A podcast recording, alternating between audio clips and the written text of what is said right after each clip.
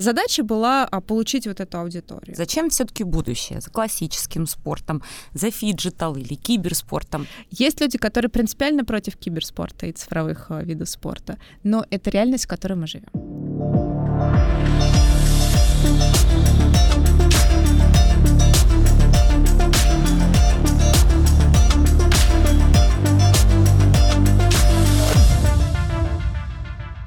Привет, друзья!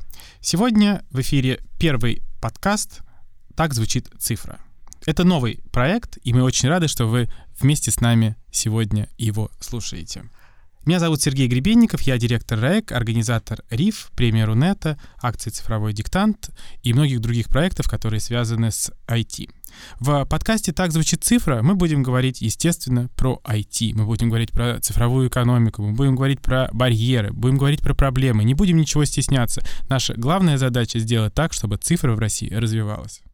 Меня зовут Ирина Сокол, и я соведущая Сергея Гребенникова в подкасте «Так звучит цифра», модератор информационного агентства России ТАСС, и я также с большим удовольствием приветствую всех наших слушателей. Первые выпуски будут посвящены игровой индустрии России. 2022 год принес рынку онлайн-игр существенные проблемы и потери, и так ряд экспертов прогнозируют потери официального рынка онлайн-игр в России до 80% объема. Вдумайтесь, это достаточно большая цифра. Конечно же, в случае реализации именно негативного прогнозного сценария. Но есть и хорошие новости. АВК объявила о создании отечественного игрового движка. Российская студия Mantfish выпустила суперпопулярную игру Atomic Heart. И многие другие новости, которые мы сегодня обсудим в подкасте «Так звучит цифра». Я с большим удовольствием приветствую сегодня героиня нашего подкаста Кристина Колесникова из ОНО Агентства развития компьютерного спорта и иных видов спорта и игры будущего. Кристина, мы приветствуем вас. Коллеги, здравствуйте. А, я благодарю вас и приветствую всех наших слушателей. Тема нашего подкаста – фиджитал соревнования и их значение для нашей страны. Я недавно зашел э, в интернет и вбил слово фиджитал.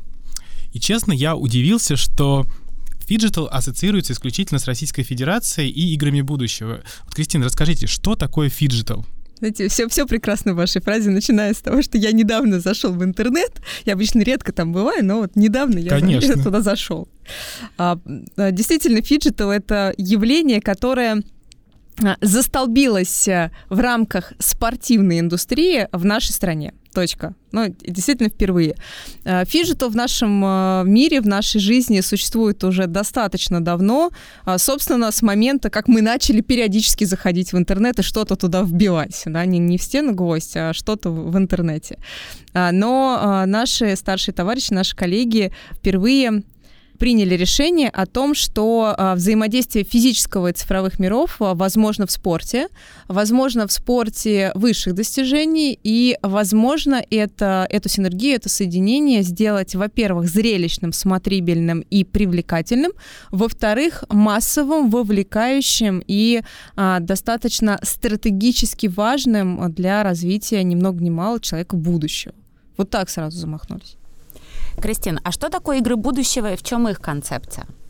Игры будущего — это как раз такая точка, а, в которой стекаются а, все проявления, все направления фиджитала. Это большой мультиспортивный а, турнир, который впервые пройдет в Казани в следующем 2024 году. И дальше, как мы планируем, как мы видим, каждый год одна из стран мира будет бороться по принципу Олимпийских игр за то, чтобы стать хозяйкой host country игр будущего в дальнейшем уже. Это 9 дней 9 игровых дней. Это более 2000 участников, это более 256 команд, как мы пока это себе представляем, себе видим. Это 16 плюс игровых э, дисциплин, миксованных дисциплин. То есть такой очень объемный спортивный праздник, по которому мы соскучились. Ну, давайте будем. Звучит офигенно. А, а вы действительно собираетесь создать альтернативу Олимпийским играм? Это не шутка, не фигура речи? Не, мы э, хотим создать игры будущего. Ну, звучит Мы правда хотим классно. создать игры звучит будущего. правда классно, и я уверен, что все обязательно получится. Уже в 2024 году мы это увидим. А скажите, Кристин, есть какие-то подготовительные этапы перед вот этим суперфиналом в 2024 году? Есть, э, ну, давайте немножко, да, про, про О то, что... регламенте. О регламенте, о неизданном, о раннем, из раннего, значит. Фиджитал — это же трек подготовки к играм будущего. Любой турнир, в котором видится более 2000 участников, должен этих 2000 участников собрать. Для этого нам необходимо иметь по миру а, 2000 человек, которые равно качественно умеют играть в мини-футбол 5 на 5 и в FIFA. Ведь именно сочетание дисциплин, э, именно сочетание а, баллов а, а, и показателей выполнения там каких-то квалифицированных, квалификационных, прошу прощения, отборочных элементов идет в общий зачет.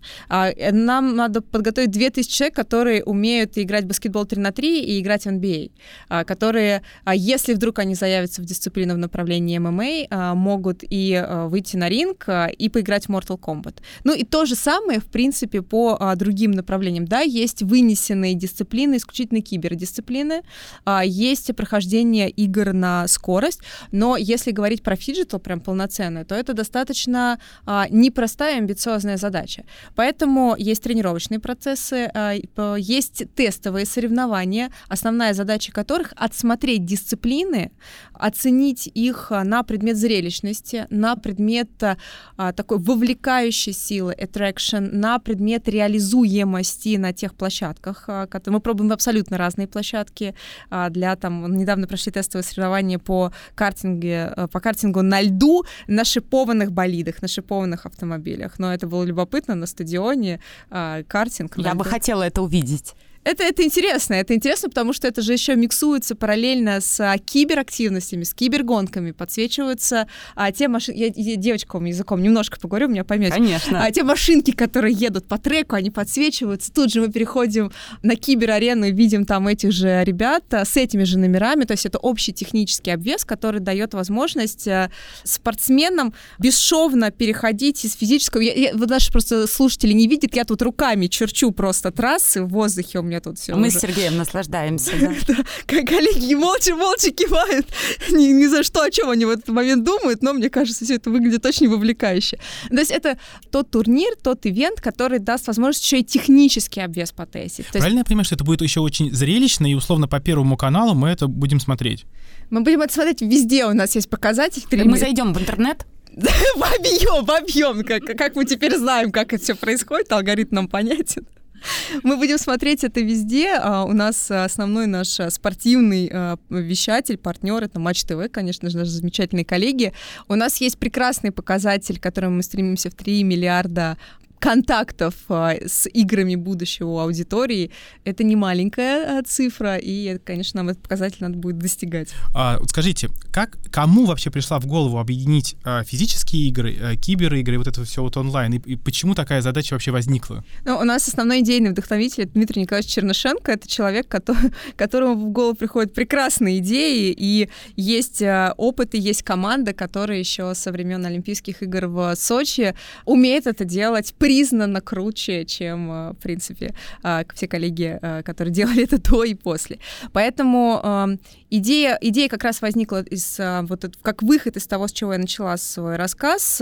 Есть большое, большая аудитория, вовлеченная в кибер, есть аудитория аналогового физического спорта. А, У нас, как думаете, коллеги, ну, вы уверенно знаете, у нас средний возраст телесмотрителя Олимпийских игр. Я сегодня оперирую Олимпийскими играми, ну, потому что это основной спортивный ивент все-таки в мире, и это ивент, который научились делать красиво, качественно, и это далеко не только спорт. Ну, понятно, что это, Это далеко, правда. да. И у нас средний, сама задала вопрос, сама на него ответила, а средний возраст телесмотрителя Олимпийских игр 52 года.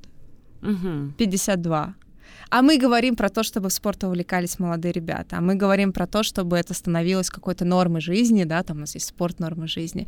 Мы долго смотрели на это, понимая при этом, что, допустим, если брать тот же чемпионат мира Worlds, да, по одной из киберигр. Это всего одна из игр. А, там и уровень смотрибельности выше, и количество времени, которое зритель проводит а, вот с этим контентом, и глубина проникновения, а, они совершенно другие. И возраст, это существенно ниже возраста, это 30 лет, это плюс-минус 30 лет.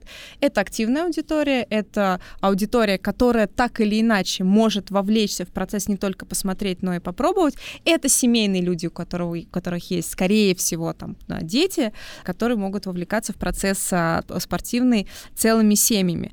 А задача была а, получить вот эту аудиторию, омолодить аудиторию спорта, посмотреть, как тот наработанный опыт, который есть в нашей стране, можно приземлить на что-то глобальное, такое стратегическое, но и использовать цифровые носители, цифровые решения в нашей стране для того, чтобы насытить и спорт, и все, что находится вокруг. Какой средний возраст, Кристин, как вам кажется, тех, кому могут быть интересны игры будущего? Если аудитория вот так кто, те, кто смотрит Олимпийские игры, да, и с большим удовольствием делают это как зрители я Первого канала. Я подготовилась, у меня есть э, много... 52? Да. Много страниц, я даже не знаю, буду ли я искать, не буду. А, буду по памяти. А, мы недавно проводили скрининг, у нас есть технологический партнер э, ВКонтакте, мы проводили с коллегами анализ а, активности аудитории тестовых мероприятий, фиджитал игр, которые проходят. У нас фиджитал есть игры для студентов, для школьников, и тестовые, которые проходят в Казани. Средний возраст — это 25+, плюс, это преимущественно мужская аудитория, но мы понимаем, как сделать так, чтобы вовлечь сюда и прекрасную половину человечества. И это ребята, которые проводят достаточно много времени в цифровом мире и по долгу службы, и по работе, потому что ну, большинство наших активностей, конечно, связаны с цифровым миром. Ну и при этом в сферах интересов попадает спорт. Для кого-то это фитнес, для кого-то это там любительский спорт на уровне там, каких-то, а, не знаю, командных, а, участия в командах по хоккею, по футболу, волейболу, баскетболу и так далее.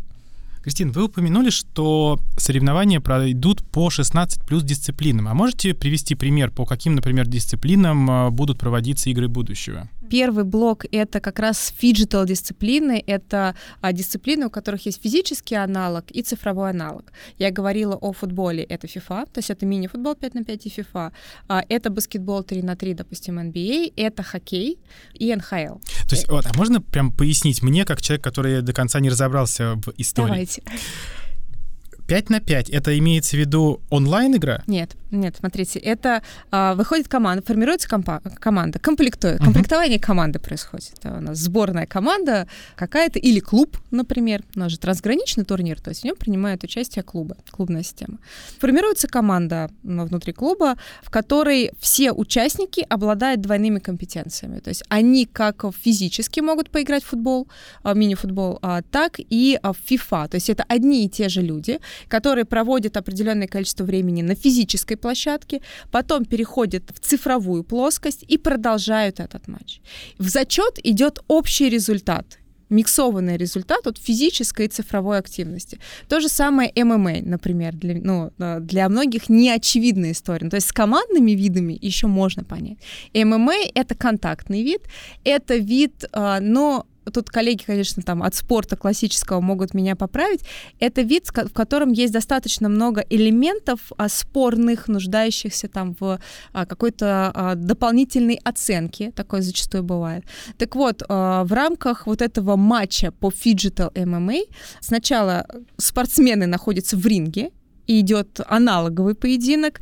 А потом вот в Казани мы на тестовых соревнованиях опробовали впервые, когда в ринг спускается а, платформа с консолями, они переходят уже в цифровую плоскость. Вот, видите, можно не только вбивать в интернете что-то, можно еще... Можно и опускать. Спускать, да, платформу с консоли.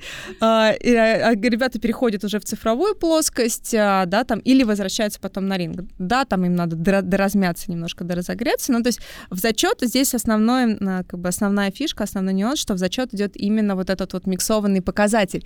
И невозможно закрыться а, в одной команде теми ребятами, которые профи в кибере, допустим, да, там Mortal Kombat и профи в ММА. Не получится. Эх, жаль, я так Не люблю получится. играть в Mortal Kombat. Я смотрю по горящим глазам.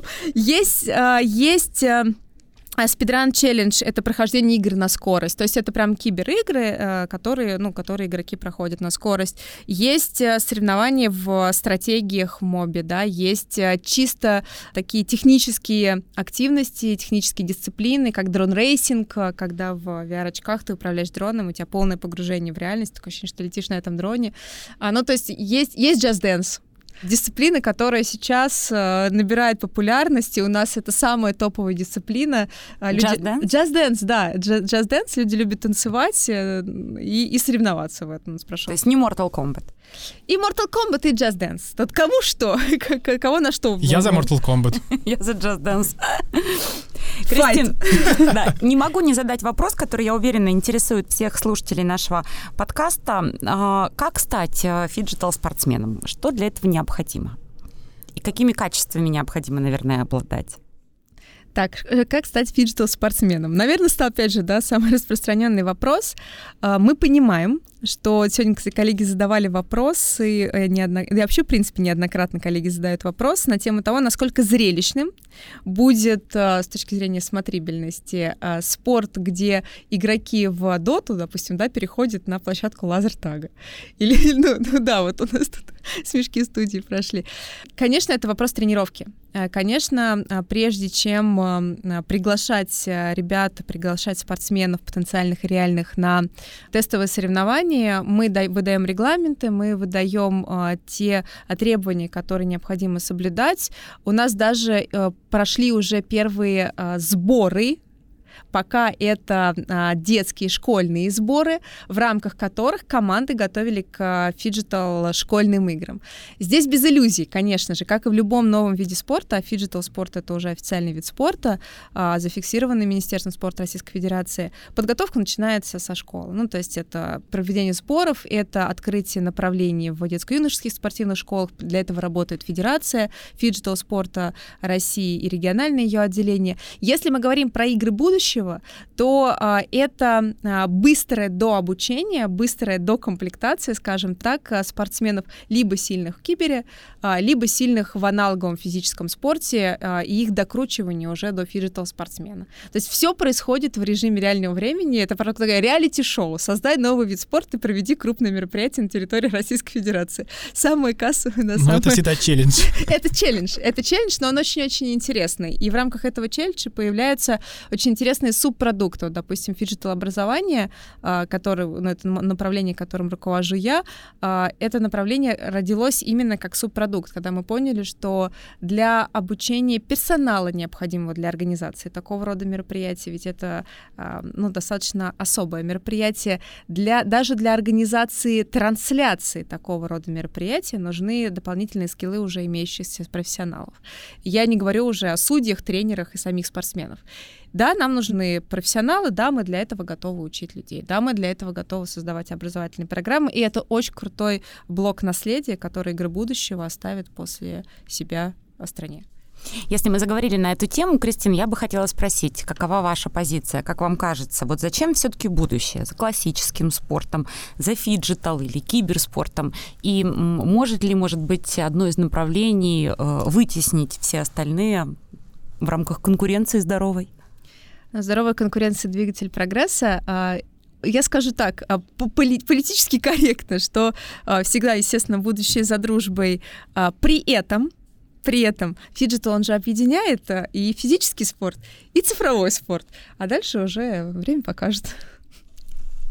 Хорошо сказали. А вот все вот эти стандарты, обучение судей, образовательная история, через какую-то организацию проходит? То есть что для этого сегодня сделано в России для того, чтобы готовить судей, готовить э, людей, вот про которых вы говорите, там, организовывать мероприятия, трансляции и все остальное? Что для этого сделано уже? Но если говорить э, там, да, немножко вот в такую в серьезную плоскость перейдем, э, посмеялись.